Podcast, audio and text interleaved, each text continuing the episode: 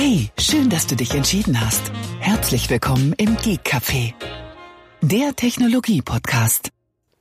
Guten Abend, Tobi. Guten Abend, Thomas. Hallöchen, äh, da sind wir wieder. Jawohl, neue Woche, neues Glück. Naja, gut. Auf jeden Fall eine neue Woche. Mit dem Glück, das, das weiß ich noch nicht. Äh, ja, letzte Woche Freitag ist der Jackpot ja geknackt worden, aber ich war nicht der glückliche Deutsche. Ja, Ja, aber muss man ja denn zwei. Glück immer mit Reichtum verbinden? Nein. Nein, aber Geld macht glücklich. Äh, Geld macht, ähm, Geld beruhigt, aber auch ob es glücklich macht, weiß ja, ich nicht. doch, doch, doch. Es, wie heißt es auch, Geld allein macht nicht glücklich, aber das, was man sich mit kaufen kann, ja.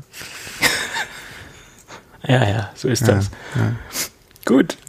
Ähm, wir haben heute oder wir haben heute erneut äh, wieder die Firma Rademacher bei uns im Boot. Äh, wir sind wieder zur gewohnten Form zurückgekehrt.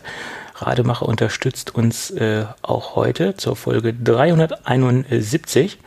Und da gab es eine tolle Hörerfrage, die kann ich jetzt äh, passenderweise mit einbinden.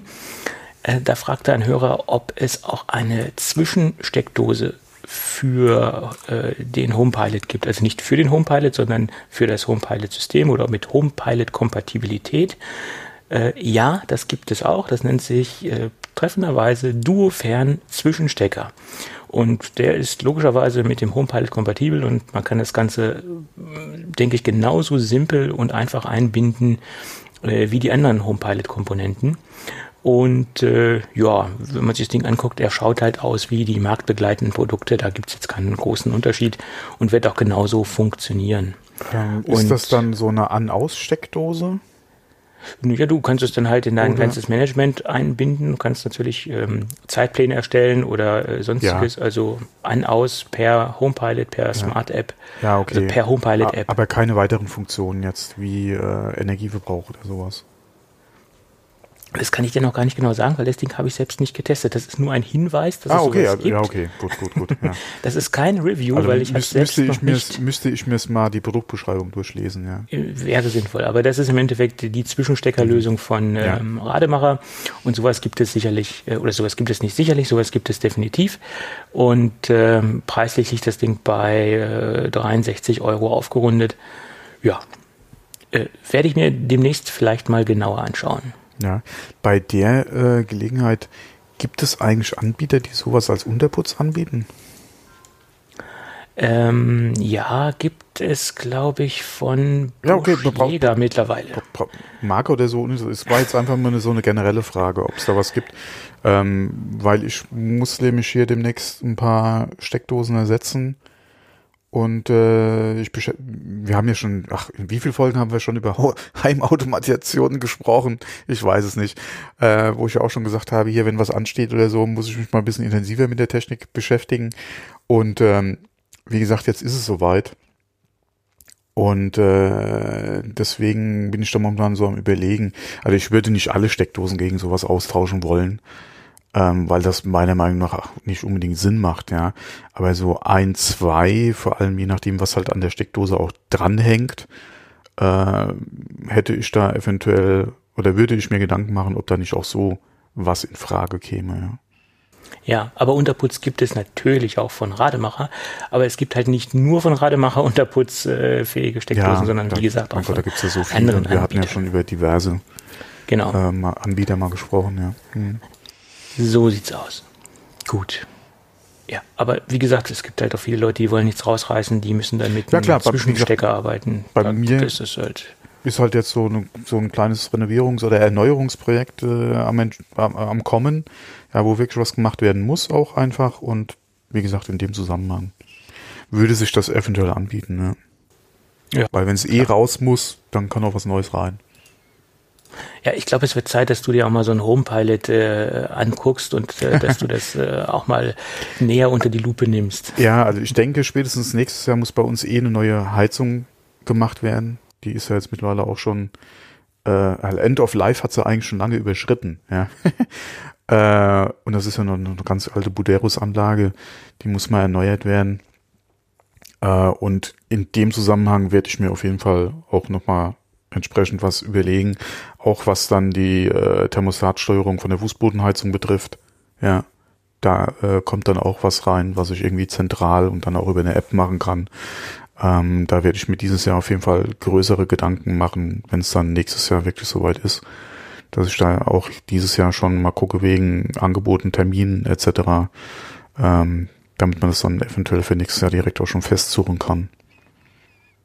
Ja, ja, da hat, äh, da gibt's ja auch ein riesengroßes Umfeld. Auch ja. Buderus ist ja mittlerweile auf den ganzen Smart Home Zug aufgesprungen. Da gibt's ja auch einige tolle mhm. Dinge mittlerweile. Ja, wobei Nein. ich mit Buderus jetzt nicht verheiratet bin. Da muss man wirklich mal gucken, was gibt's Interessantes. Ja, vor allem, wie liegt's preislich?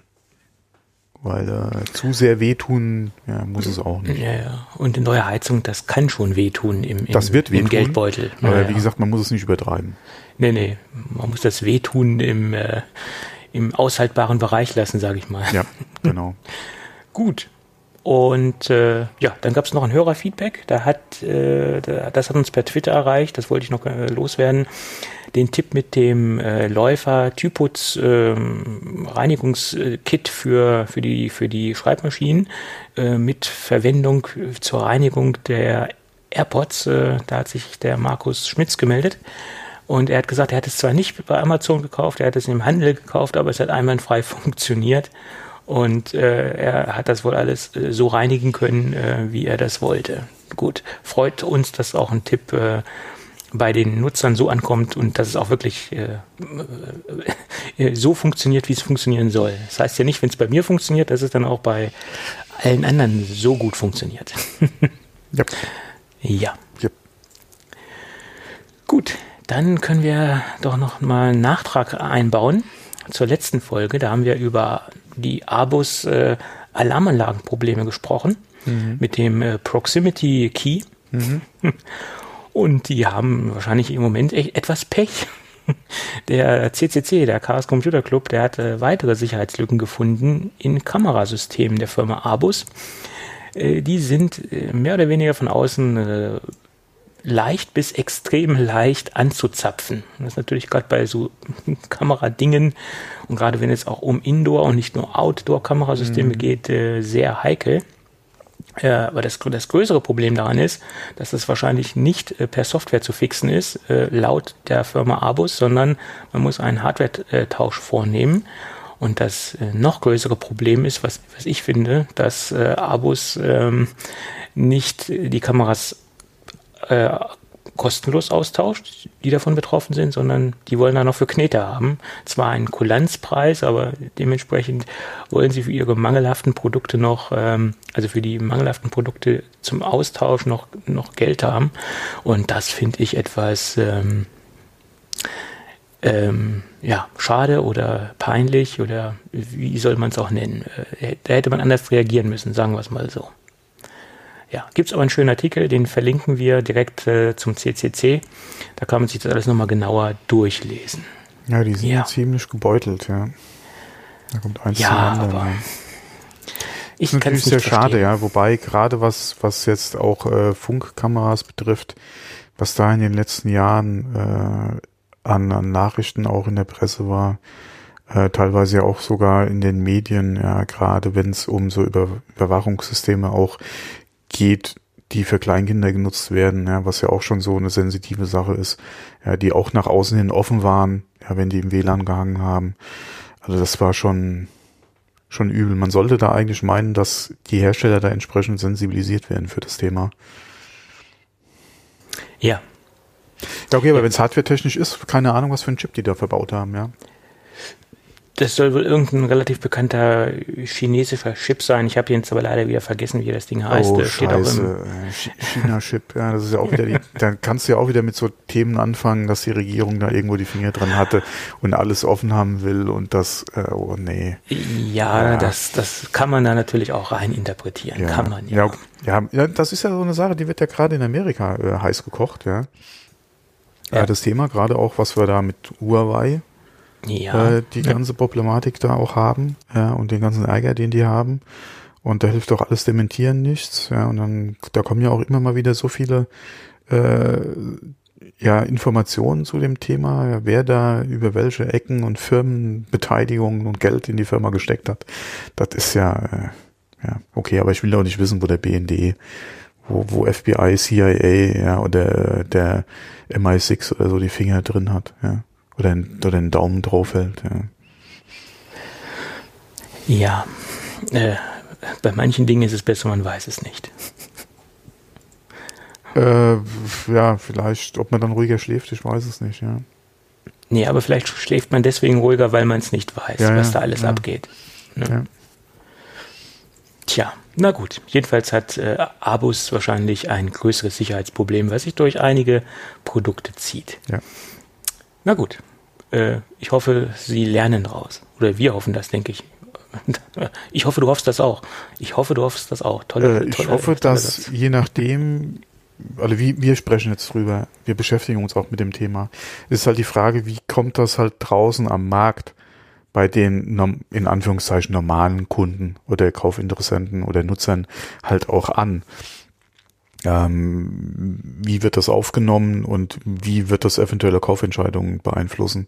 Ähm, wie gesagt, dass wir drüber reden, uns seine Anschaffung eventuell zweimal überlegen äh, und uns und das im Auge behalten, ist ja eine Sache. Aber wie gesagt, es ist halt ein Ding, wie ist das halt bei der großen oder beim Gros der, der Nutzer oder der, der, der Käufer halt äh, ein Thema, beziehungsweise ist es bekannt.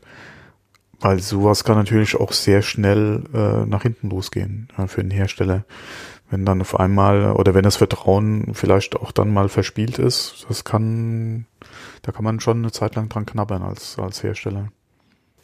Ja, und Abus ist ja auch ein Produkt, was äh, sehr viel über den Fachhandel vertrieben wird.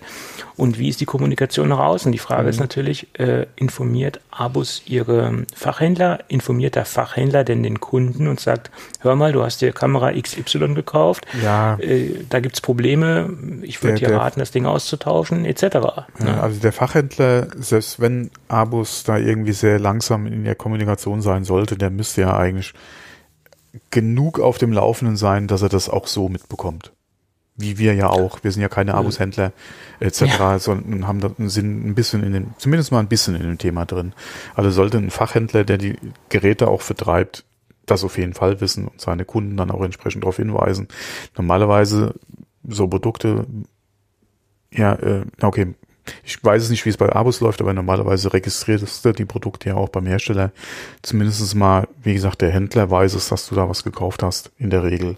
Äh, es ist ja auch normalerweise nicht nur eins, was du kaufst, ja. Äh, von daher ähm, würde ich erwarten, dass ich als Kunde da auch darauf hingewiesen werde. Und zwar nicht auch erst bei meinem nächsten Kauf oder wenn ich im Laden ja. stehe, sondern mhm. aktiv angeschrieben werde und darauf hingewiesen werde, dass halt die und die Problematik existiert. Es gibt die und die, diesen, die und, oder die, den Lösungsansatz oder der Lösungsansatz sieht so aus und dann muss man halt mal gucken, was man macht, ja. Aber eine Information, genau. ups, Entschuldigung, eine Information sollte auf jeden Fall laufen, ja. Ja. Ja, ah, genau, Schauen aber genug drüber gesprochen, ja. Ja. Gut. Ja, Thomas, die, die nächste digitale Sau, die durchs Dorf getrieben wird. Hast du, hast du das mitbekommen mit der, Nein, mit dem Anbieter? erst kurz vor der Aufnahme, als wir okay. über die Themen mal kurz so drüber geflogen sind, ja. Da musst du aber kräftig äh, einiges ignoriert haben in den letzten Tagen. Das, das, das hat ja seine Kreise gezogen. Äh, die, die Funk, oder die Freenet-Funk-Geschichte. Funk schimpft sich das, das Unterbranding von Freenet oder das, das Label der ganzen Geschichte. Und es ist im Endeffekt nichts weiter als eine in erster Linie muss man sich erstmal eine App installieren und dann kann man eine SIM-Karte bestellen und dann kann man ganz simpel äh, täglich seine sein äh, Kontingent buchen. Entweder äh, Unlimited äh, Traffic, das heißt ein Unlimited äh, Datenpaket äh, ohne Begrenzung heißt es. Das kostet dann 99 Cent am Tag oder 69 Cent pro Tag und dann hat man dementsprechend einen Gigabyte und das kann man halt täglich neu definieren, was man benötigt. Entschuldigung, wenn ich da jetzt einfach mal reinlache äh, und unterbreche, aber das ist ja auch schon Upselling ja. vom Feinsten. Ja. Äh, der Preisunterschied ist marginal. Ja, deswegen, äh, also wer greift denn da nicht zu Unlimited? Ja. Ja, so sieht's aus. Und äh, beim Bestellprozess hat man halt auch die Möglichkeit, sich dann äh, eine Wunschrufnummer zu äh, erstellen, wenn sie noch frei ist natürlich. Äh, und dann bekommt man halt eine Nummer, die dementsprechend nah dran ist oder wo die gewünschten Zahlen äh, drin enthalten sind, die man gerne hätte. Und dann kommt in den nächsten Tagen äh, eine, eine SIM-Karte und man kann das Ganze aktivieren. Da gibt es einige Nutzer, die im Moment wohl Probleme haben. Die warten schon mehr als länger als eine Woche darauf. Bei anderen ging es extrem schnell und haben die extrem schnell ihre SIM-Karte bekommen. Viele ähm, beklagen sich derzeit über den ähm, schlechten Support, weil der ist im Moment wohl nur über über Twitter zu äh, erreichen oder über eine WhatsApp-Nummer. Äh, und das dauert dann halt, bis man über WhatsApp eine, eine, Antwort bekommt. Das sind also im Moment so die zwei gängigen äh, Support-Wege. Ich hatte zwei relativ simple Fragen gestellt, äh, ob demnächst eine eSIM kommt, weil das für mich sehr interessant ist. Ähm, oder äh, ja, und da wurde mir relativ schnell geantwortet, das ging in Minutenweise wurde das beantwortet. Äh, aber vielleicht, wenn es kompliziertere Fragen sind, wird es wahrscheinlich auch länger dauern. Also bisher konnte ich vom Support äh, nicht negativ berichten. Ähm, mal schauen, wenn das Ding ankommt. Ich habe mir das geklickt. Äh, Gucke ich mir dann mal an, wenn ich es in den Händen habe und werde berichten. Ist äh, im O2-Netz und das muss man natürlich für sich überlegen, in welchen Wohngebiet, äh, Wohngebiet hätte ich bald gesagt, wo, wo hat man O2-Empfang oder hat man eine vernünftige Abdeckung für sich, weil O2 ist natürlich nicht überall vernünftig flächendeckend zu bekommen. Ja, das muss man halt für sich abwägen. Ich habe es halt aus Testzwecken geordert, weil ähm, für ein Euro eine unlimitierte Flat ist schon sehr reizvoll und wenn das wirklich so gut funktioniert, wie, wie es ähm, beworben wird, ist es durchaus eine Alternative. Also ich muss, alles klingt auf jeden Fall sehr interessant. Ich muss mich da mal einlesen. Was mir gefällt, ähm, ist irgendwie, okay, wie die App ist, keine Ahnung. Ich habe sie mir nicht installiert, ich, noch nicht, in, was heißt noch nicht? Ich habe sie nicht installiert, habe sie mir deswegen nicht angeguckt, aber es gefällt mir auf jeden Fall so von der Idee her schon mal ganz gut. Die Bilder auf der Seite sind eigentlich ganz nett. Ähm, was mir gefällt, ist bezahlen mit PayPal. Ja, genau. äh, das gefällt mir ganz gut. Ja, das äh, Logo ist mir gleich aufgefallen. Äh, und über Support bei WhatsApp, na okay, da brauchen wir nicht groß reden. Da haben wir ja schon mal äh, vor langer, langer Zeit drüber gesprochen. Ich glaube auch damals äh, war mit ein Grund, dass wir drüber gesprochen haben, dass meine Bank sowas eingeführt hat.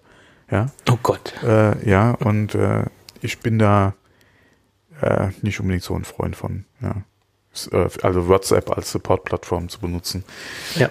Muss jeder, äh, der es nutzt, halt für sich selbst entscheiden.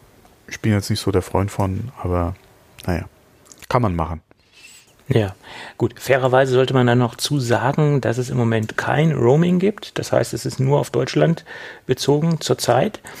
Und wie gesagt, im Moment keine eSIM. Äh, beide Sachen sollen sich ändern. Es gab da ein Statement äh, auf Twitter von äh, Funk, dass ähm, Roaming in Planung ist und eSIM, da habe ich sie auch direkt angeschrieben, da wurde mir auch bestätigt, dass eSIM in Arbeit und im, also in Planung und in Arbeit ist. Zeitraum konnten die mir aber dazu noch nicht nennen. Und äh, es soll dann wohl auch eine freie Netzwahl geben, aber auf was sich die freie Netzwahl bezieht, das hatten wir auch am Anfang der Sendung schon diskutiert, äh, ist natürlich auch fraglich, äh, ob da das Telekom-Netz mit äh, drin sein wird. Das, ähm, da setze ich mal ein ganz großes Fragezeichen hinter, weil wenn da wirklich das Telekom-Netz dazukommt oder ich mir das auswählen kann, ob ich halt im Telekom-Netz äh, für ein Euro am Tag eine Unlimited Flat bekomme, das ist ja natürlich traumhaft, weil das ist natürlich preislich unschlagbar. Ne? Ja, schauen wir mal. Hm. Und fairerweise muss man dazu sagen, die Telekom hat jetzt auch nachgezogen. Es gibt jetzt äh, für 5,95 Euro eine Dayflat, die man sich, wie der Name schon sagt, täglich dazu buchen kann äh, auch für Prepaid-Tarife, ähm, die europaweit funktioniert. Und das macht natürlich auch Spaß, weil, äh, ja, da braucht man jetzt nichts zu, zu sagen. Da ist sie im Moment, was zumindest die Abdeckung geht oder äh, angeht, äh, weitaus besser aufgestellt als, als die Funk-App. Kostet natürlich auch äh, 5,95 Euro. Plus deinen Vertrag. Plus den Vertrag, den man hat, genau. Das hast du ja bei Funk nicht, ja. Das ist richtig. Sprechen die sich eigentlich Funk oder Funk aus? Ich würde sagen Funk, äh, aber äh, ich habe auch schon äh, einen Podcast gehört, da haben sie Funk gesagt. Ja, weil äh, ich glaube, ein, ein Werbespruch von denen äh, habe ich eben auf der Seite gelesen, ich habe Seite schon wieder weggeklickt, ist Feel the Funk oder Feel the Funk. Ja. ja. Deswegen hat sich Ja, irgendwie gerade, ist es jetzt Funk oder Funk? Ja. Wahrscheinlich eher Funk als Funk, aber würde ja beides funktionieren. Funktionieren, genau. Aha. Ja, ich bin gespannt. Ich habe mir das geklickt, weil äh, ist im Prinzip ein No-Brainer. Äh, dafür kann man das auf jeden Fall ausprobieren. Und es ist auch, denke ich, eine sehr interessante äh, Zweit-SIM-Geschichte für iPad. Es soll auch mit iPad funktionieren. Das habe ich auch schon von Nutzern auf Twitter gelesen, dass es auch ohne Probleme funktioniert. Ähm, die App ist natürlich dann nicht ähm, äh, iPad angepasst. Die ist, äh, sieht dann halt äh, die üblichen Probleme, die wir früher haben, aber die App Ah, funktioniert das ist dann halt auch auch mit dem iPad. Ja, aber für die Funktion einmal draufklicken und buch mir das bei PayPal ab, ist mir das auch relativ egal. Ja, aber das hätte man dann doch schöner machen können. Na, okay. Äh, ja, aber i- wenn die das Thema eSIM äh, in Angriff nehmen äh, und das umsetzen, zeitnah umsetzen, dann ist das, ist das ist eine optimale Sache für die ganz neuen Handys natürlich ein, Ja. eine super Geschichte. Und dann sparen sie natürlich auch logistische äh, Geschichten. Sie sparen Porto, sie sparen Papier, sie sparen Plastik. Und dann äh, es ist ja auch für sie selbst interessant, das Ganze äh, auf eSIM zu bekommen. Ja. Äh, ich Ja. muss mir mal nach der Sendung das Kleingedruckte durchlesen. Was so, okay, ist ja anscheinend kein Vertrag in Anführungszeichen. Beziehungsweise mal gucken, muss ich mir mal durchlesen, wie das funktioniert, weil, wie gesagt, für 99 Cent Tag, ja, jederzeit Ja. kündbar, was auch immer da eben auf der Seite stand, da muss ich mir mal das Kleingedruckte durchlesen, ja. Ja, so ist ist es. Ja, gut. Wo wir gerade bei, bei Verpackungen sind und bei, bei SIM-Karten. Ähm, Benjamin Gaskin hat die Verpackung der Apple Card äh, geleakt. Ja, das habe ich gesehen, Ja. ja. Mhm. Und ähm, optisch muss man, kann man sich darüber streiten, ob das nett ist oder das gut aussieht. Man hat so einen Farbverlauf. Ähm, ja, sieht so ein bisschen, ich finde so einen leichten Retro-Touch mit dem Farbverlauf. Ähm, aber das Interessante ist, um die Apple-Karte zu aktivieren, ist in der Verpackung von der Apple-Card ein NFC-Chip eingebaut und damit aktiviert man das ganze Ding. Und das ist halt der interessante technische Hintergrund. Und äh, ja, er hat das dann wohl von einem äh, Apple-Mitarbeiter bekommen, Mhm. die schon so Karten haben und äh, hat dann ein bisschen Photoshoppt und seinen Namen auf die Karte gesetzt. Ja, aber sieht ganz gut aus. Äh, ja, ich bin gespannt, ob das jemals zu uns kommt. Wann? Und ob überhaupt. Nee, das wird kommen. Mhm. Okay. Das wird kommen, doch. Äh, Apple wird da äh, arbeiten. Es war ja, glaube ich, Goldman und Sachs. Die hatten ja eh schon gesagt, dass sie äh, ähm, halt versuchen, beziehungsweise daran arbeiten, zu expandieren. Apple will die Karte definitiv, denke ich mal, auch, genauso wie Apple Pay, äh, halt äh, in möglichst vielen Ländern anbieten. Ob das dann äh, Goldman Sachs sein wird, muss man mal abwarten. Ähm, aber es, die kommt. Das wird wahrscheinlich auch wieder einen Moment dauern, aber das kommt. Bin ich fest Na überzeugt. gut. Dann halten wir das mal so fest. Bin ich gespannt. Mhm. Jo. Ja, wo wir gerade bei äh, Apple Pay sind, nehmen wir doch mal ein Thema nach vorne. Ähm, da gibt es äh, neue äh, Berichte über neue NFC-Sticker, die äh, ganz neue Zahlungswege oder Zahlungsmöglichkeiten ermöglichen sollen. Das heißt, man kann dementsprechend in seinem Laden diese NFC-Sticker platzieren, die wohl von Apple ausgegeben werden. Und man kann dann sozusagen darüber das Produkt bezahlen. Also ein, ein, ein Self-Checkout. Ähm, ich sag mal so, alle Amazon Go. Da gibt's ja dieses Prinzip, wo man dann halt mit äh, in einen Laden geht und personallos quasi äh, mehr oder weniger in dem Laden unterwegs sein kann und ohne Kassiererin, ohne Kassierer dementsprechend seine Produkte aus dem Laden rausholen kann und nur über sein Smartphone oder nur über eine ja, oder die Produkte, die man dann im, im Wagen hat, werden dann halt quasi, ähm, wird dann halt festgestellt, was man drin hat. Und das funktioniert ja mehr oder weniger auch über diese RFID-Tags. Und so ähnlich soll das mit diesen NFC-Tags auch funktionieren.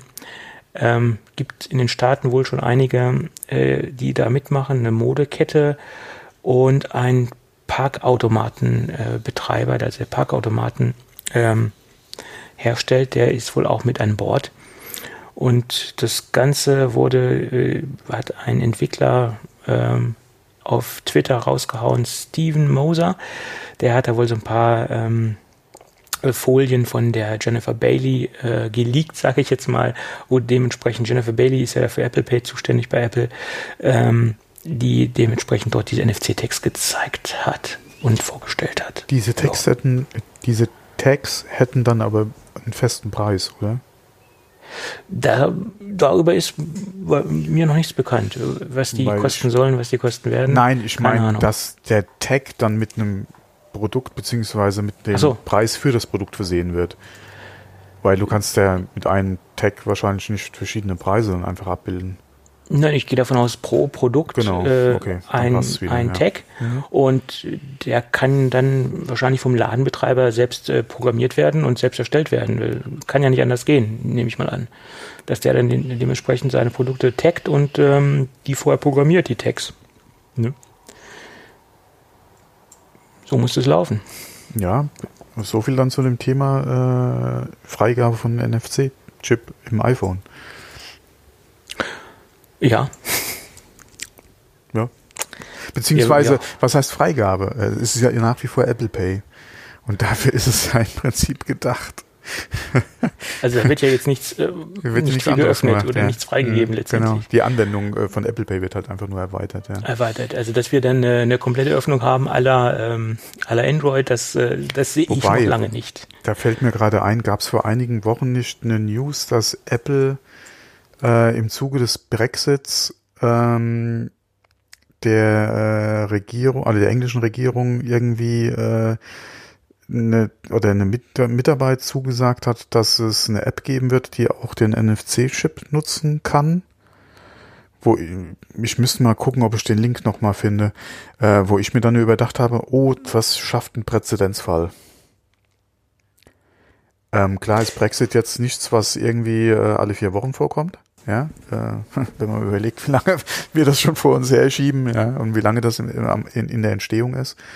Ähm, äh, aber es schafft trotzdem meiner Meinung nach einen Präzedenzfall, wo eventuell entweder andere Regierungen auf Apple zukommen für irgendwelche Sachen, die sie vorhaben, oder aber auch, wo äh, Firmen äh, beziehungsweise ja unter anderem auch die Banken eventuell da nochmal ein bisschen Argumentationshilfe kriegen, wo es dann heißt, äh, es geht doch, ja.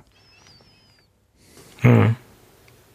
Ja, da, da, aber ja, da war mir auch sowas wegen Brexit, aber das ist schon etwas länger her. Ich das ist schon länger so her, deswegen, also keine Ahnung, ob das dann auch wieder im Sande verlaufen ist oder mhm. aber einfach auch nicht akut wird, weil der Brexit ja jetzt auch wieder äh, ein schönes Stück verschoben wurde, ja. Deswegen, das müsste man mal im Auge behalten, ja. Mhm. Weil bis jetzt hat sich ja Apple erfolgreich mit Händen und Füßen gewehrt, ja. Ja. Stimmt. Ja. Wobei äh, war das heute gerade in den Nachrichten, dass äh, der oberste Gerichtshof in Amerika jetzt äh, entschieden hat zugunsten von äh, Klägern, dass äh, ein äh, Verfahren angestrebt werden darf ähm, in Bezug auf den App Store. Äh, Monopolstellung, Preisfixing und dass äh, Apple-Nutzer zu viel im App Store zahlen würden. Wegen den, unter anderem den 30 Prozent, die sich Apple äh, gönnt, in Anführungszeichen äh, vom Verkaufspreis. Ja, ich glaube, da war ja. heute was, ja, ja. Mhm. ja. Bin ich auch mal gespannt, wie das ausgeht. Oder ob das dann vielleicht zwar jetzt zugelassen wird, aber dann abgelehnt wird, beziehungsweise irgendwie im Sande verläuft die Verhandlung. Bin ich auch mal gespannt, ja. Aber das könnte auch noch so ein Ding werden.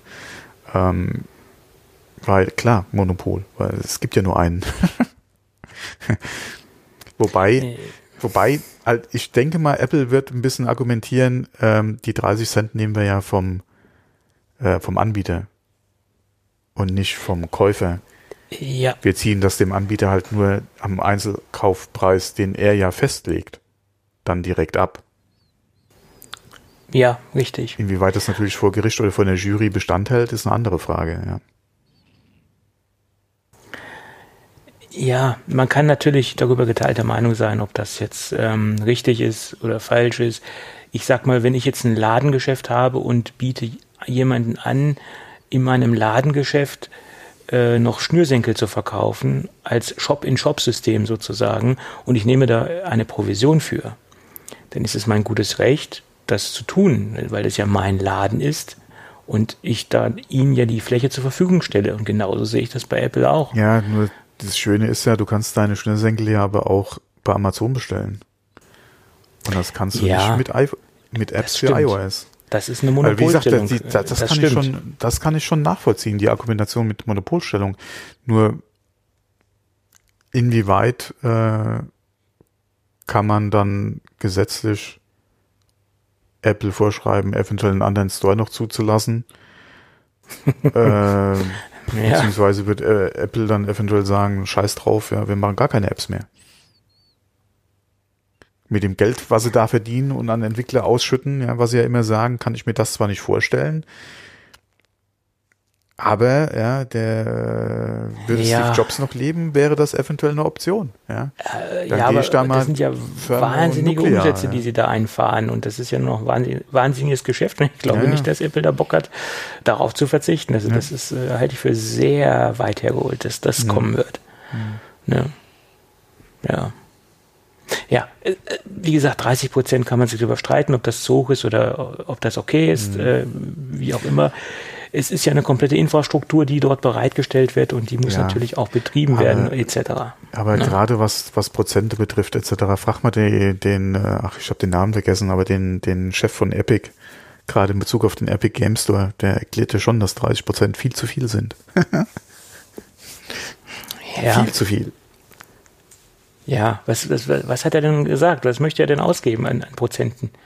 Hat er da was Konkretes genannt? Äh, 5 Prozent oder was? Äh, oh, äh, bei Epic ist es auf jeden Fall wesentlich weniger, was äh, Entwickler an, an Dings bezahlen. Ähm, ich weiß jetzt nicht, wie hoch die Zahl ist, aber es ist auf jeden Fall wesentlich weniger als bei Steam zum Beispiel. Mhm, okay. Ja, also das äh, ziehen die eiskalt durch. Andererseits, mein Gott, äh, es ist ja ein relativ neuer Store, die müssen auch gucken, dass sie äh, irgendwie da jetzt äh, relativ schnell halt einfach an Marktanteile kommen. Ja. Ja. Aber äh, klar, die, ich denke mal auch für, für Online-Stores beziehungsweise halt für Steam sind die einfachen und, und äh, fetten Jahre vorbei, was jetzt diese äh, Monetarisierung einfach betrifft, ja, weil der Wettbewerb jetzt einfach da ist. Und das ist halt auch so das Argumentation der Kläger äh, bei Apple, ja, durch die Monopolstellung, die sie halt hätten mit ihrem App Store auf iOS, äh, würden halt die Nutzer überteuerte Preise zahlen, wobei wenn man mal guckt, ja, diesen Race to the Bottom, den wir ja einfach hatten, ja, wo nachher äh, 99 alle US-Cent äh, dann die Apps nur noch gekostet haben äh, auf einmal oder halt mittlerweile ja die Sachen einfach free to play sind, äh, mit dem ja die meiste Geld, das meiste Geld verdient wird und nicht nur im iOS Store, sondern mittlerweile ja überall, ja, free to play bringt einfach die Kohle, ja, ich sag nur Fortnite. Ähm, ja, mal gucken, wie das, wie gesagt, ausgeht. Aber mit den E-Books hatten sie ja damals ja auch schon Pech. Ja, stimmt. Ja, von daher ja, abwarten und äh, Tee trinken. Äh, ja. Abwarten und Tee trinken, gutes Stichwort. Abwarten auf das eventuell neue TFT äh, oder OLED-Display von Apple. Micro-LED, was auch immer, ja. Mini-LED, genau. Ähm, weil Apple nimmt jetzt den L, die LG Ultrafine-Serie aus den äh, Stores und ähm, tja, das lässt natürlich hoffen, dass jetzt endlich eigene Displays kommen. Ähm, man Ja. fragt sich natürlich, warum jetzt so früh? Äh, kommen die Displays vor dem Mac Pro? Äh, mein Gott, äh, wieso jetzt erst, würde ich eher sagen. Äh, weil du musst nicht unbedingt Displays verkaufen, die du eh selbst nicht zusammenschraubst. Äh, Ja, wenn, Ja. klar, du Mitnahmeprodukt. Wobei, inwieweit ist so ein Display ein Mitnahmeprodukt, wenn du im Laden einen Rechner verkaufst? Äh, Das ist die Frage. Ich Äh. denke, wer sich so ein Gerät kauft, der we- weiß vorher schon, das Gerät möchte er haben und, und äh, wird wahrscheinlich nicht spontan die Entscheidung treffen, ach Gott, so ein LG-Display genau. könnte ich auch mal gebrauchen, weil das Ding kostet ja nun auch äh, deutlich Ja, über das 1000 ist Geld. Euro. Das ist, Ja. das ist keine iPhone-Hülle, ja. Oder kein Lightning-Kabel oder sonst was, Genau, genau. genau, kein Ja. Dongle, ja, äh, kein, kein äh, Klinkenadapter, ja, Ja, für genau. relativ günstiges Geld, sondern der kostet ein paar Euro. deswegen ist es auch kein Mitnahmeprodukt. Von, von daher, klar, du kannst dann hier das Display äh, nicht mehr irgendwie verkaufen, aber das ist eh die Frage. Ja. Wie viel hat Apple im Store überhaupt verkauft? Ja, wie viel wurden insgesamt verkauft? Äh, und wenn sie jetzt eher am eigenen arbeiten, mein Gott, ob du ja. den jetzt nochmal eine Charge produzieren lässt und die, die verkaufst und hast, sitzt eventuell noch auf den Geräten oder auf Restgeräten ähm, und deine eigenen sind dann schon in der Mache. Wer kauft denn bitte noch das LG Ultrafine, äh, wenn äh, Apple das eigene Display vorstellt, auch wenn es nochmal ein paar Euro mehr kosten sollte? Also wenn er im Apple ja. Store steht und eh schon bereit ist, Geld auszugeben, sagen wir mal so. Es ja. kommt drauf an, äh, wo sich dieses Display von Apple preislich positioniert. Ja, alle vorausgesetzt, es sind keine exorbitanten äh, oder es ist nicht exorbitant teure. Ja. Äh, und ich glaube, es wird wesentlich teurer sein als das Ultrafine, gehe ich von aus. Kommt aufs Display drauf an. Wenn es wirklich Mikro äh, oder, LED sein Mini. sollte und auch 8K oder so, wird das definitiv mehr kosten, klar. Ja, ja. also ja. 6K war ja das letzte Gerücht, was, was genau, umherging. Mhm. 31,6 Zoll Mini-LED, mhm. ähm, das waren ja die Gerüchte, die umhergingen. Und ich glaube, das wird man nicht für den Preis bekommen, wie man das 27er Nein. Ultrafine bekommen hat. Nein. Nein, das, das glaube ich nicht. Und ähm, ja, ich, ich hoffe, es wird günstig werden, aber die, die Hoffnung, die, ja. ich glaube, die kann ich beerdigen. Günstig bei Apple Fall. ist ja immer so ein Ding. Ja, ja. Ich sag mal, so, so, so 2000 Euro wäre ich ja bereit dafür auszugeben. Aber dafür werde ich es nicht bekommen. Äh, das wäre die Frage, muss man mal abwarten. Ähm, ja, ja. Muss, ja. Ist natürlich schon viel Geld für ein Display. Ja gut, aber wenn man bedenkt, wie, also wenn man bedenkt, wie lange die halten, erfahrungsgemäß, weil dieses Thunderbolt-Display, ja. was ich hier vor mir stehen habe, das ist jetzt ein acht Jahre alt und läuft noch ja, ohne Probleme. Ist ja, ist ja auch wieder ja? die Frage, ob du damit dein Geld verdienst, ja. und also, welchen Anwendungsfall hast du, klar. Das muss man natürlich alles sehen, aber es ist natürlich für ein privaten oder so ein, so ein Hobby äh, schon eine Stange Geld. Ja, also ich würde mir so ein Display ja. für das Geld nicht hinstellen. Ja, auch gut, nicht, wenn da ein Apple-Logo drauf ist. Ja. Aber wie gesagt, ich sitze den ganzen Tag vor und äh, ich sag, ich sag mir so, lieber kaufe ich mir einen langsameren Mac, äh, aber ein gutes Display. Also weil das ist ja nun wirklich die, die Schnittstelle zwischen Mensch und, und, und, Rechner ist nun mal halt das Display. Wenn du ja. nicht darauf angewiesen bist, äh, oder wenn dir schneller nicht auch gleich Dollars bringt, klar, dann kannst du das machen. Naja. So ist es. Naja, es bleibt spannend. Äh, LG ist raus. Äh, gucken wir mal, wann neue Displays kommen. Jo. Made by LG. Designed in California. Äh, na gut, dass der Hersteller vielleicht äh, von den Panels LG ist, das, das kann ja durchaus möglich sein. Ne? Und dass die dann dementsprechend aber selbst ihr Gehäuse drumherum basteln, Apple. Ja. Ne. LG macht ja keine schlechten Panels, das ist davon mal abgesehen. Mm, nein, nein. Äh, das ist auch so ein Ding. Ähm, ist das nicht LG, äh, wo irgendwie die großen Displays besser sind als ihre Telefondisplays?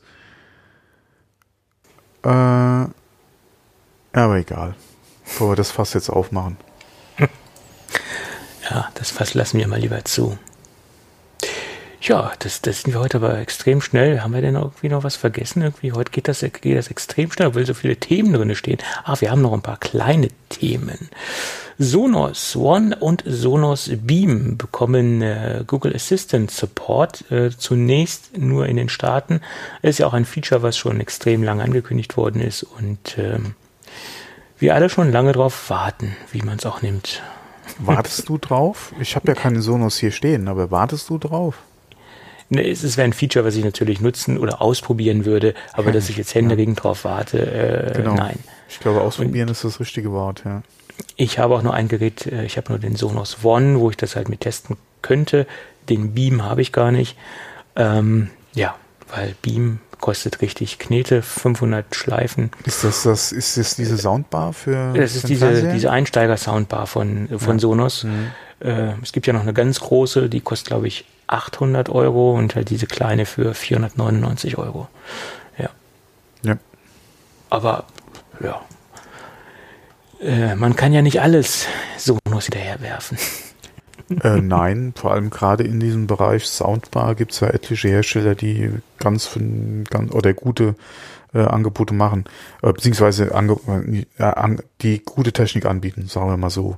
Mhm. Ähm, wenn man nicht da schon eh im Sonos-Universum unterwegs ist, gibt es auch andere Anbieter, die durchaus gute Lösungen anbieten. Ne?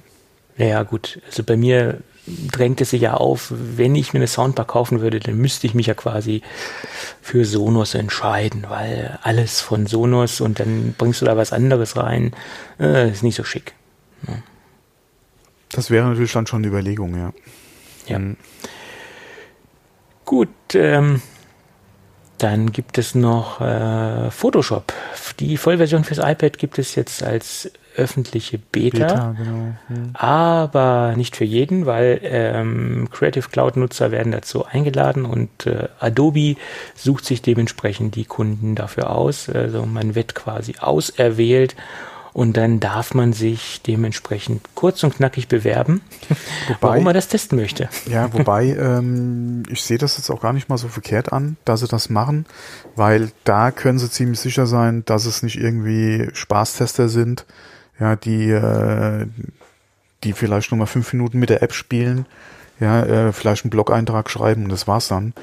Sondern wenn du so selektierst, hast du natürlich auch Anwender, die höchstwahrscheinlich mit der App auch wirklich was arbeiten wollen. Ja. Äh, von daher macht das meiner Meinung nach auf jeden Fall Sinn, das so zu handhaben. Genau. Äh, das ist ja das Problem bei vielen öffentlich verfügbaren Betas, ähm, dass dann doch viele Leute versuchen halt teilzunehmen oder sich melden und du vielleicht da welche hast, die die äh, mit dem Begriff wirklich Beta-Test auch nichts anfangen können. Oder überhaupt Test. Ja, da kommt dann auch kein Feedback zurück. Und so Tester brauchst du im Prinzip. Oder brauchst du, wenn du ernsthaft testen willst, einfach nicht, ja. Das macht keinen so Sinn. So sehe ich das. Ja. So sehe ich das auch. Das macht einfach keinen Sinn, ja. Sie haben das ja schon mal äh, logisch eingekreist. Es geht natürlich nur, äh, die auch die Creative Cloud in der, im Abo mhm. haben. Mhm. Also von daher haben Sie ja schon generell mal so einen groben Interessentenkreis und auch potenzielle Kunden, die dafür generell in Frage kommen. Ne? Ja. Weil es schießt sich ja keiner so ein Abo nur aus Spaß. Also das sind ja auch Leute, die damit arbeiten. Mhm. Jo. Ja. Hattest du das jetzt mitgeregt, äh, gerade mit den äh, Mails, die Adobe an äh, Nutzer äh, schickt? In Bezug auf äh, alte Versionen von äh, Cloud äh, oder von der Creative Cloud, die Leute noch einsetzen, ähm, wo jetzt äh, nicht mehr genutzt werden sollen in Zukunft, wo die Lizenz äh, quasi von, äh, von Adobe eingestellt wurde und sie da ähm, äh, auf die aktuellen Versionen upgraden sollen. Mir war zum Beispiel gar nicht bekannt, dass du mit alten Versionen von Apps arbeiten kannst. Ich habe gedacht, die müsstest du relativ aktuell halten. Äh, Gerade im Zusammenhang mit der Cloud einfach. Aber du konntest da anscheinend, wenn du, oder du musst, oder du warst nicht äh, gezwungen im Prinzip äh, halt auf aktuelle Versionen abzugraden und es hat trotzdem noch, oder du konntest mit denen noch ganz normal arbeiten. Ähm, anscheinend gibt es da momentan ein, ein Gerichtsverfahren, äh, was Dolby angestrengt hat in Bezug auf Lizenzen wo Adobe anscheinend nicht so transparent ist, was Lizenzzahlungen betrifft. Und in äh, Programmen oder in alten Programmversionen muss anscheinend da noch Technik drin stecken, die halt da momentan äh, ein bisschen Bauchschmerzen bereitet vor Gericht, äh, wo dann äh, ja ihre Kunden informiert wurden, dass sie bitte auf aktuelle Versionen updaten sollen, äh, um da halt keine Gefahr zu laufen, eventuell äh, äh, Post von äh, von äh, von Dolby zu bekommen. Ja, das habe ich, glaube ich, mitbekommen mit Dolby. Da gab es auch ein Problem, weil die, diese Funktionalität in den neuen äh, Applikationen nicht mehr drin ist genau. und in der alten war sie drin und deswegen mhm. haben es die Kunden auch eingesetzt. Und äh, ja, diesen Shitstorm habe ich am Rande mitbekommen. Da gab es dann einen riesen Aufreger. Naja, es und war nicht so glücklich formuliert, ja. ja. Ähm, und äh, mittlerweile ist es, glaube ich, so, dass äh, Adobe empfiehlt irgendwie oder die Möglichkeit gibt, die letzten zwei Programmversionen zu nutzen. Wobei ich da viele Pros auch verstehen kann. Nicht jeder ist auf der aktuellsten äh, OS 10 Version unterwegs, die eventuell als Voraussetzung für die App äh, gebraucht wird. Ja. Ja, stimmt. Und äh, du willst eventuell auch nicht unbedingt auf die aktuellste Version upgraden. Ja, du weißt ja auch nicht, wie sieht's da aus mit Bugs. Gerade wenn du eventuell auch in einem großen Projekt bist, an dem du arbeitest, willst du ja nicht unbedingt eine, einen Versionssprung machen, bis das Projekt eventuell abgeschlossen ist. Also da kann ich schon äh, den Shitstorm, äh, Shitstorm verstehen, ja. Gerade im Audiobereich, wo sehr viele Leute noch mit alten äh, macOS-Versionen unterwegs sind. Ja. ja. Selbst äh, Lightroom, ja. Für einen professionellen ja. Fotografen, wenn der da irgendwie Projekt oder gerade im Kundenprojekt steckt und äh, am Arbeiten ist, also kann ich schon verstehen, ja. Das ja, hätte man vielleicht ein bisschen anders formulieren können von Adobes Seite her, ja. Es gibt, wie gesagt, sehr viele Kundenkreise, die nicht sofort auf die neueste ja. macOS-Version umsteigen. Das ist, ja. ist wohl bekannt. Ja, ja. ja, es gibt teilweise Leute, die hängen zwei Versionen hinterher. Du, kann ich verstehen. Never touch a running system, ne? Genau. Klar. Produktionsmaschine, es funktioniert das, was sie mitmachen wollen. Ja. Die Maschine verdient Geld und warum sollte man jetzt aus, aus, aus irgendwelchen Gründen jetzt updaten, wenn sie jetzt nicht diese ja. neue Funktionalität unbedingt brauchen? Wenn alles so funktioniert, warum sollte man ja. das tun? Vor Klar. allem, wieso riskieren, irgendwie äh, Arbeit wegzuwerfen, ja, äh, weil irgendwas vielleicht nicht funktioniert oder schief geht? Okay, klar, Backups, Backups, Backups. Wären wir wieder bei dem Thema. Aber ähm, ja, du steckst halt nicht drin. Ja. Das ist halt die Problematik. Ja, ja klar. Ja, ja. okay. So, mal, so, so fühlen sich die Themen von selbst. Ja, Themen kriegen wir schon noch, kriegen wir schon über die Bühne hier. Ja. Ähm, ja, Lenovo. Lenovo möchte 2020 ein Notebook auf den Markt bringen mit faltbarem Display. Ja, das sind ja ambitionierte, ambitionierte Aussagen. Ja, viel Glück dabei. Braucht man das?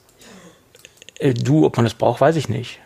Äh, ich meine, Apple sagt uns ja auch immer das, was wir brauchen, äh, wo wir vorher noch gar nicht wussten, dass wir es brauchen. Das ist der klassische Apple-Weg. Ähm, bei Lenovo muss man natürlich dazu sagen, sie haben ja schon in der Vergangenheit sehr viel mit, mit klappbaren äh, Geschichten rumexperimentiert und sie hatten auch schon viele Touch-Tastaturen, zwar nicht auf Basis eines reinen Displays, sondern auf, auf anderen ja. Ebenen. Ähm, da gab es ja einige äh, Tablets, äh, Convertible-Geschichten, ja, die das konnten. Die überrascht, wo die Tastaturen überraschenderweise relativ gut abgeschnitten haben in den ganzen Reviews. Das hat mich damals so ein bisschen gewundert, ja. Genau. Und äh, wie gesagt, fairerweise muss man sagen, sie basteln da schon sehr lange in diesem Bereich. Natürlich ist es nochmal was ganz anderes, ein, ein reines OLED-Display äh, zu falten. Und ähm, da bin ich sehr gespannt, ob sie das hinbekommen. Und gerade auch in der in der Größe 13,3 Zoll, äh, was sie da anstreben. Ja, wobei ich denke, in der Größe ist es noch einfacher als bei einem Telefon, wie zum Beispiel dem, dem Fold, was wir jetzt, wo wir jetzt die Probleme hatten.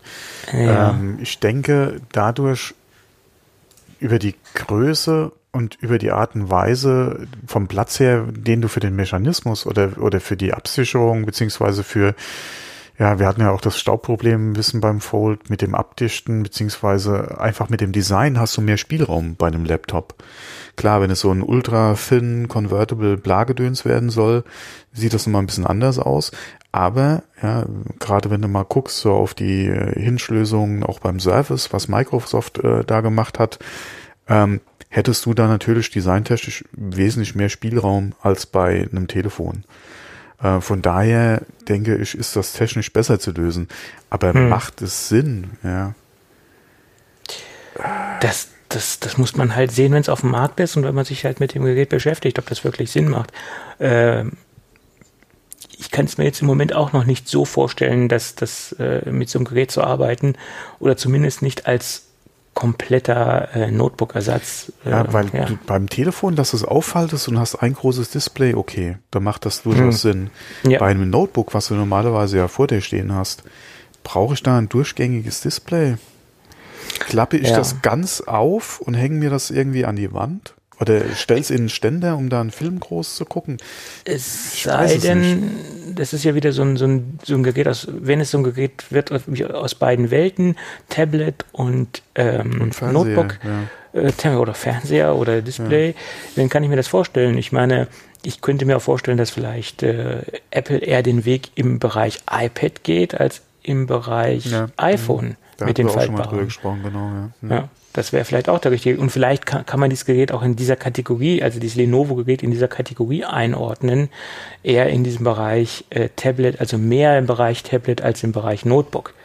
Könnte ich mir eher vorstellen. Es ist halt die Frage, wie groß wird das Gerät, ja. 13,3 Zoll äh, wurde übermittelt, dass es so groß werden soll. Äh, eine Hälfte dann oder insgesamt? Komplett, was man gehört hat. Ja, okay, dann hast du es ja im Notebook-Betrieb. Wenn du wirklich dann eine Hälfte eventuell zur Tastatur hast, ist es ja entsprechend kleiner. Das stimmt. Dann Ja. ist es sehr viel kleiner. Ja. Ja. Deswegen, da ist halt die Frage, weil, weil dann macht ja ein Display, gerade wenn du Videoinhalte gucken willst, nochmal Sinn. Dann brauchst du halt nur entsprechend nochmal einen Mechanismus, der am besten integriert ist, damit du das auch entsprechend aufgeklappt dann hinstellen kannst, um was zu gucken. Ähm, und ansonsten wäre das natürlich ein sehr, sehr kompaktes, das ist halt die Frage, ja, wie kriegen sie das mit der Tastatur hin? Kannst du da noch einigermaßen vernünftig halt mit, äh, mitschreiben? Ähm, Ja. Aber zusammengeklappt wäre das auch wieder eine sehr schöne äh, transportable Größe. Ja.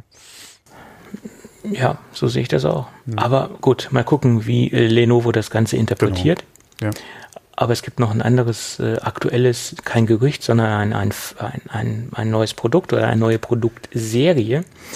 Ähm, Lenovo hat einen Unterbrand äh, rausgebracht, eine Submarke, wie man so schön sagt, äh, und die sich nicht äh, ThinkPad nennt, sondern ThinkBook. Und ähm, da muss man schon so ein bisschen selbst interpretieren, was sie jetzt mit dieser, mit diesem Unterbrand äh, anstellen wollen äh, und, und wo sie das ansiedeln wollen. Ich habe das jetzt mal für mich so interpretiert, dass es eine etwas günstigere Serie zu der X-Serie sein soll und zu der beliebten T-Serie. T ist ja Business, X, äh, X zum größten Teil auch. Und bei diesen X- und T-Serien hat man ja bei Lenovo klassischerweise die Möglichkeit, sehr viel Optionen zuzubuchen, was Services angeht. Also erweiterte Garantien, ähm, Reaktionszeiten für die Reparatur, also alles, was der Businesskunde im Prinzip braucht. Ähm, und das kann man jetzt bei dieser ThinkBook-Serie auch. Ähm, es gibt derzeit äh, drei, zwei Geräte, die angekündigt worden sind. Äh, haben wir das ThinkBook 13S und 14S. Äh, sie unterscheiden sich auch vom Design so ein bisschen farblich, geht das eher in die hellere Richtung, eher so silber-gräulich. Ähm, wobei die klassischen ThinkPads ja mehr in der schwarzen äh, Welt unterwegs sind, äh, schwarzen Welt, also schwarzen Farbwelt unterwegs sind.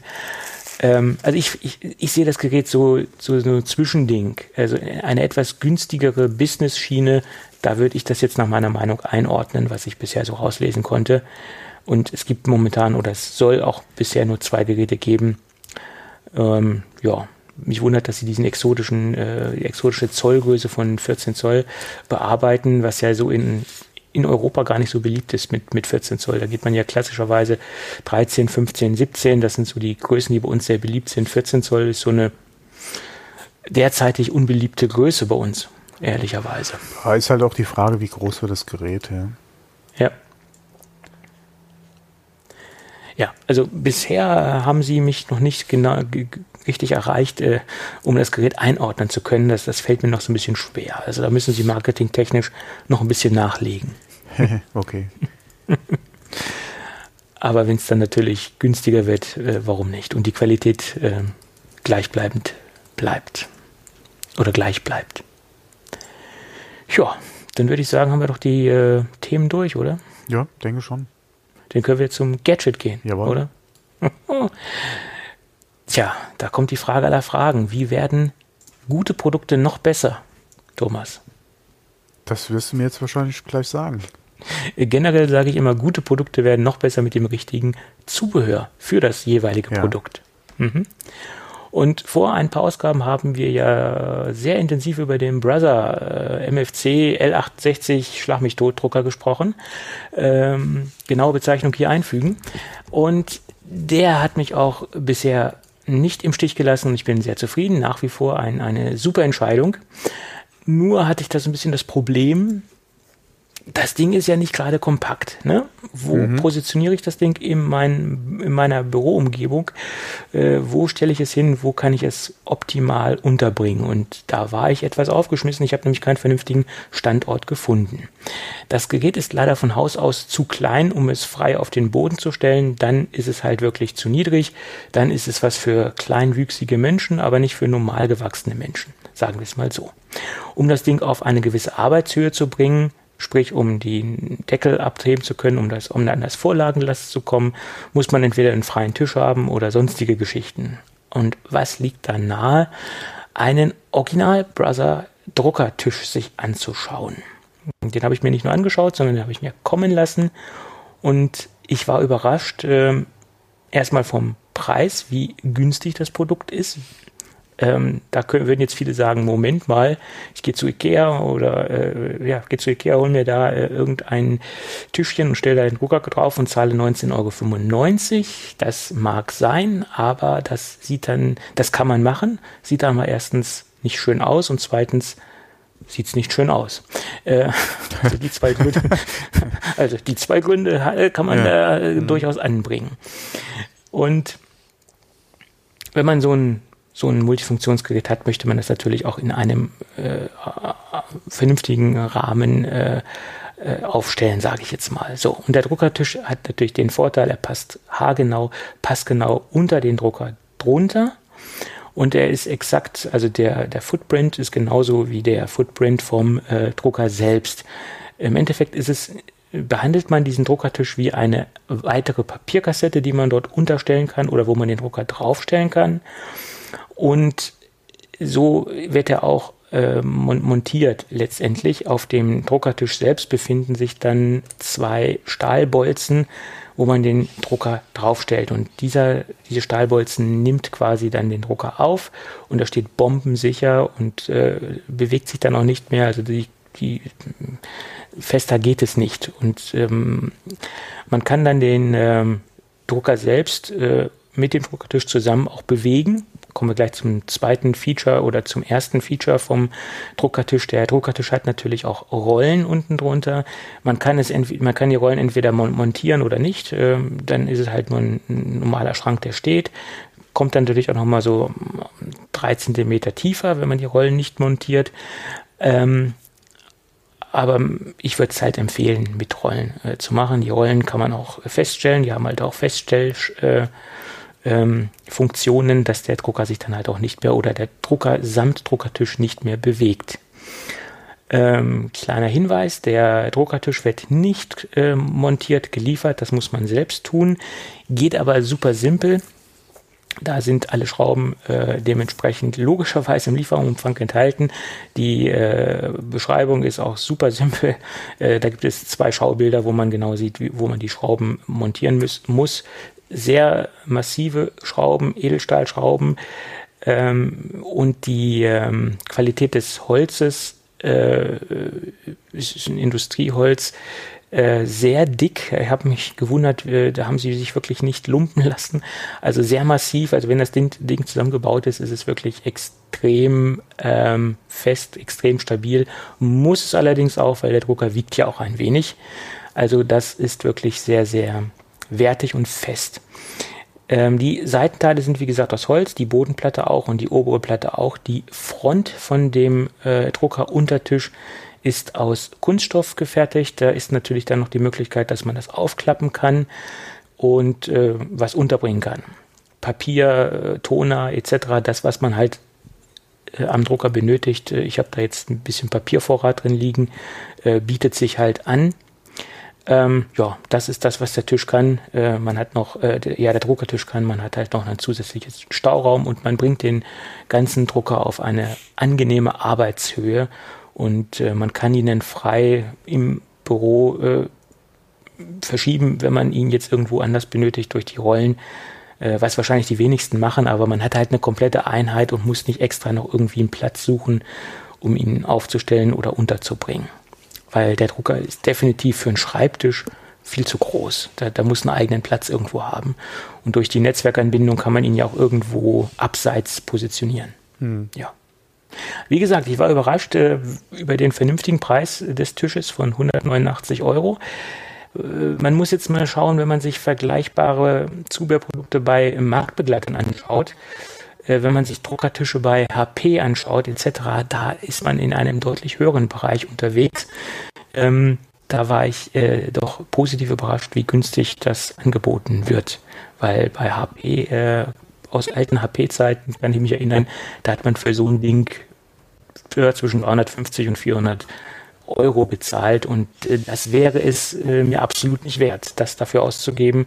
Aber bei dem Preis 189 Euro ähm, absolut empfehlenswert nach meiner Meinung. Mhm. Okay. Und was sie sehr gut hinbekommen haben, ähm, die Farb, äh, die Farbgeschichte, äh, weil wie gesagt der ähm, ist ja aus Holz äh, der Untertisch und der Drucker ist logischerweise aus Kunststoff gefertigt. Ähm, also der Farbton, es ist so ein leichtes Grau, so ein hellgrau, den der Drucker hat, der ist äh, fast eins zu eins. Also man muss extrem genau hingucken, dass man jetzt einen Farbunterschied feststellt. Da war ich auch positiv überrascht, dass sie trotz der zwei verschiedenen Materialien den Farbton exakt äh, abbilden konnten. Ja, man denkt, das ist aus einem Guss das Ganze. Ja, sehr schön gemacht. Gut, das war mein ähm, ja, Gadget oder Zubehör, sagen wir es mal so. Ja. Gut, vielen Dank. Tja. Oder hast du noch irgendwie einen Tipp? Äh, nee, ich habe keinen Tipp mehr. Das äh, war's. Nee, doch, doch, du hast noch was. Hm. Nein. Doch. Oh, ich habe noch was. Ja, ein Podcast. Ja, das haben wir letzte Woche schon vergessen. Das haben wir letzte Woche schon vergessen. Deswegen, ja, ja, ja Holzhammer. Ja. Hier, bitte. Aua, aua, aua. ja, also ich kenne ihn ja auch schon. Äh, äh, so lange gibt's ihn ja noch nicht, aber ich bin ja auch von Anfang an dabei und äh, wir, du hattest ihn halt letzte Woche eigentlich erwähnen wollen und dann ging es irgendwie unter. Und äh, deswegen, äh, weil ich finde ihn eigentlich ganz gut gelungen, aber sag doch am besten mal was dazu. Ja, also man, man sollte vielleicht am Anfang dazu sagen, man muss mit dem Protagonisten oder mit ja. dem Sprecher an sich klarkommen. Das sollte man ja. ganz, äh, ja. ganz ehrlich sagen. Der gute Mann äh, polarisiert in allen Lebenslagen äh, und alles, was er sagt, ist äh, schon ein bisschen äh, stark mit Polemik versehen. Ne? Also da, man, muss, man muss ihn mögen. Entweder man liebt ihn oder man hasst ihn. Das ja. jetzt mal so als Disclaimer. Wir reden hier über äh, den Podcast von äh, Tim Melzer, Fernsehkoch etc. Aber er sagt ja, nee, er ist ja kein Fernsehkoch. Er ist ein Koch, der im Fernsehen kocht, sagt er ja immer von sich. Das ist ein ganz großer Unterschied. Okay. Jedenfalls äh, Fernsehkoch, äh, ich glaube, die größte, den größten Durchbruch in der letzten Zeit hat er mit, mit Kitchen Impossible gehabt. Das ist auch wohl so sein, sein größter ja. äh, kommerzieller Erfolg im, im deutschen Fernsehen gewesen. Angefangen hat er ja mit, äh, auch bei Vox, das war seine erste Kochsendung, glaube ich, ich weiß jetzt nicht, wie sie heißt, hab's jetzt vergessen. Ja, ähm, das waren ja zwei oder drei Formate. Er hatte ja zwei oder drei Formate im Fernsehen, ja. Genau, das Plus hat er denn ja nochmal jetzt äh, Kitchen Impossible, ja. Aber ja, da geht genau. er ja auch in den Podcasts äh, drauf ein. Also das ist eigentlich auch ganz nett. Äh, da plaudert er ja auch drüber. Äh, auch über äh, Kitchen Impossible. Also es ist, wer da ein bisschen auch Hintergrund äh, dazu wissen will, könnte, kann da auf jeden Fall mal reinhören, ja. Mhm. Ähm, ja, wie gesagt, er spricht halt in den Formaten auch über seine Kochformate und so weiter. Äh, und ja, Kitchen Impossible ist, glaube ich, so der, der größte kommerzielle Erfolg, den er hat. Und da wurde er, denke ich, so richtig in der breiten Masse bekannt, obwohl er ja zum Beispiel auf, auf WDR, äh, nicht WDR, NDR auch eine Kochsendung äh, hat oder hatte. Ich weiß nicht, ob er die noch äh, pflegt. Äh, immer wenn ich die mal sehe, sind es alte Folgen, alte Wiederholungen. Ich weiß nicht, ob da was Neues dazu äh, kommt. Ist das das ähm, Format mit Publikum? Mit Publikum, genau, ja, in einer relativ mhm. retro angehauchten Küche. Äh, und man merkt auch schon, man merkt, dass er da im öffentlich-rechtlichen Fernsehen ist. Er benimmt sich ein wenig anders, auch gewohnt offen, aber man hat schon nochmal eine Differenzierung dazu, wie er sich bei Kitchen Impossible benimmt. Ähm, das merkt man ganz eindeutig. Also da merkt man privat zu öffentlich-rechtlich, äh, merkt man in dem äh, Formaten ganz deutlich. Äh, also er redet nicht immer, wie sein Schnabel gewachsen ist. Und auch in dem Podcast äh, lernt man ihn nochmal so, so von einer ganz anderen Seite kennen, finde ich, ehrlich gesagt. Das ist auf jeden Fall mehr Melzer als im Fernsehen, ja. Das würde ich jetzt noch sagen. authentischer, würde ich sagen, ja. Ja. ja. Da geht er auch sehr schön drauf ein. Äh, da erzähl, er sagt ja auch hier, beziehungsweise äh, er war, es ist ihm ja auch bekannt oder bewusst, dass er halt sehr polarisiert. Ja, äh, wie gesagt, da geht er im Podcast auch nochmal ein bisschen drauf ein. Äh, was, hast du den letzten schon gehört? Nee, noch nicht, nein. Ah, okay, schade. Ja, weil äh, da ähm, sagt er am Anfang unter anderem, äh, weil er ist ja doch äh, ein sehr, ähm, sag mal, er, er redet sehr viel was mir ja auch teilweise unterstellt wird, ja, trifft halt auch auf Tim Melzer zu. Er redet sehr viel, ja, mehr als seine Gäste.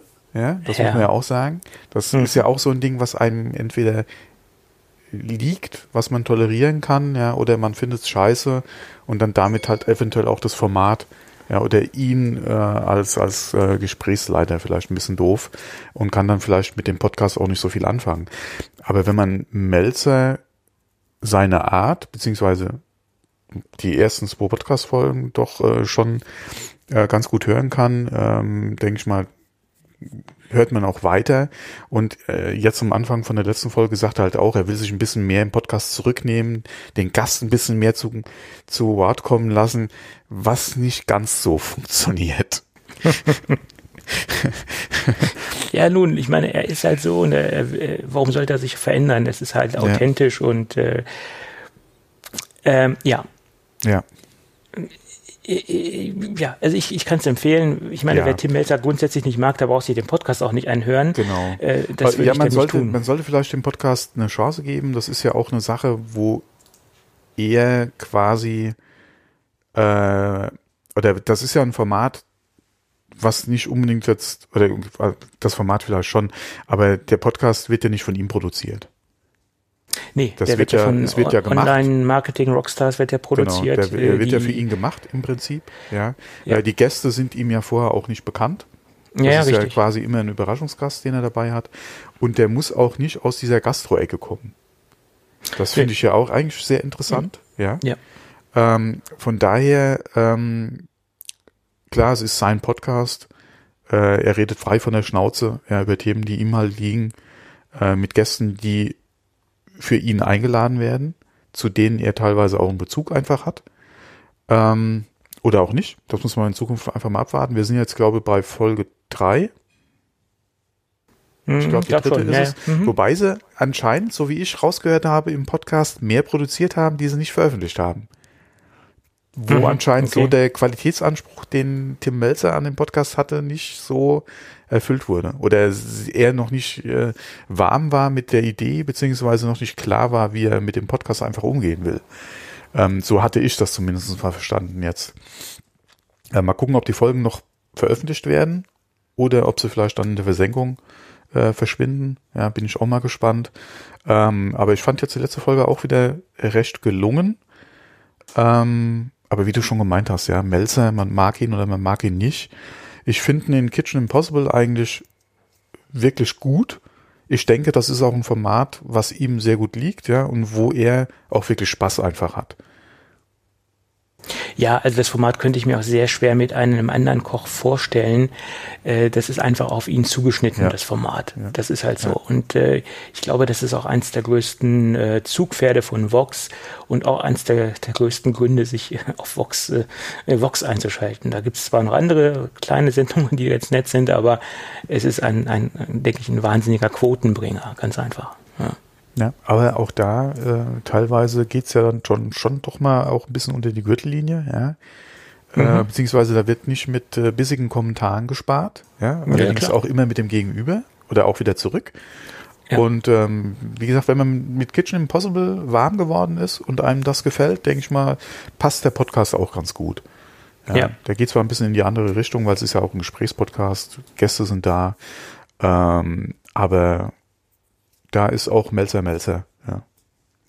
Und was ich an Kitchen Impossible gut finde, du siehst teilweise auch äh, Sterneköche, die vorher noch nie im Fernsehen waren. Ähm, du das, siehst Sterne? Naja, bei Kitchen so Impossible. Nein, ich gehe jetzt von Kitchen Impossible. Ach so, okay. Ja, äh, du siehst halt, die bringen halt Sterneköche in die Sendung, die, die ja. vorher noch nie im Fernsehen in Erscheinung getreten mhm. äh, sind. Ja, ich ja. glaube auch, das Format hätte äh, oder die Sendung hätte ein bisschen ein Problem gehabt mit Leuten oder mit vielen Gästen, die eventuell auch schon mit eigenen Sendungen vielleicht Erfahrungen gehabt hätten. Das Hm, wäre vielleicht ja. nicht ganz so oder hätte Ja, vielleicht gut, mit so gibt es ja nicht ganz teilweise. So, ja, aber wie gesagt, aber Ja. nicht nur. Nicht nur, nein, nein. Ähm, ähm, da sind ja einige Köche, die auch einige vom, ein, ei- eigene Formate gehabt haben. Was mich zum Beispiel wundert, dass zum Beispiel Steffen Hensler noch nicht als Gegenpart äh, da war. Ne? Das war, der war, glaube ich, noch Oh, nicht er und der Hensler, ja, das sind ja auch so zwei. Die, die Ja. würden sich auch nichts geben. Ja, aber es hat ja, es ist gerade das macht ja die Sendung aus. Ne? Wenn jetzt Tim Raue zum Beispiel kommt, äh, ist ja auch mal, ist ja auch mal Spaß in der Sendung, sag Ja. ich mal. Ne? Ich glaube, der war am meisten da. Tim Raue war, glaube ich, das fünf oder sechs Mal mittlerweile da. Naja, gut. Jedenfalls, äh, wir verlinken den Podcast in den Shownotes. Äh, wer sich dafür interessiert, auf jeden Fall reinhören. Ja. Ja, sind übrigens beim gleichen Anbieter wie unser eins. Er hat mich stark an, äh, ja, verwenden, sagen wir mal, das gleiche, fast das gleiche Layout wie wir auch. Ach, äh, vom Hosting her meinst du jetzt? Ja, ja, ja, genau. Mhm. Tja, spricht ja für einen Anbieter. Wobei ich auf der Seite noch kein einziges Mal war. Ähm, weil als ich aufmerksam, Entschuldigung, als ich aufmerksam wurde auf den Podcast, habe ich in meiner Podcast-App meines Vertrauens äh, die Suchfunktion benutzt und habe darüber abonniert. Ja, ja, aber auch die Seite hätte man, naja, egal. Man hätte da noch ein bisschen was machen können. Äh, Von OMR hätte ich ein wenig mehr erwartet. Äh, Da hätte noch ein bisschen mehr, wäre noch ein bisschen mehr gegangen. Ja, ja. Mhm. Budget ist anscheinend da nicht so groß ja, für, für so ein Zugpferd wie den Melzer. Ja. Naja. Würde ich mich an seiner Stelle auch mal fragen, ob ich hier richtig behandelt werde. Also OMR, das ist noch mal ein Thema für sich. Da kann man noch mal eine, eine ganze Extra-Sendung drüber machen, äh, was die so machen und tun. Aber gut. Okay, ich würde sagen, bevor wir jetzt anfangen, noch äh, Medienschelte zu betreiben, Nein, machen wir die Gottes Sendung Willen, wir werden zu. doch hier Kollegen nicht. Äh, Äh, nein, nicht den Melzer. Ich rede ja von OMR. ja, die habe ich ja gemeint. Ob ich die als Kollegen bezeichne würde, ist jetzt eine andere Sache. Ja. Gut, egal. Ähm, wenn alles gut geht, unser klassischer Abschlusssatz, machen wir es jetzt mal knackig, hören wir uns dann nächste Woche wieder. Genau. Also bis dann, Ja, mach's bis gut. dann. Tschüss. Tschüss.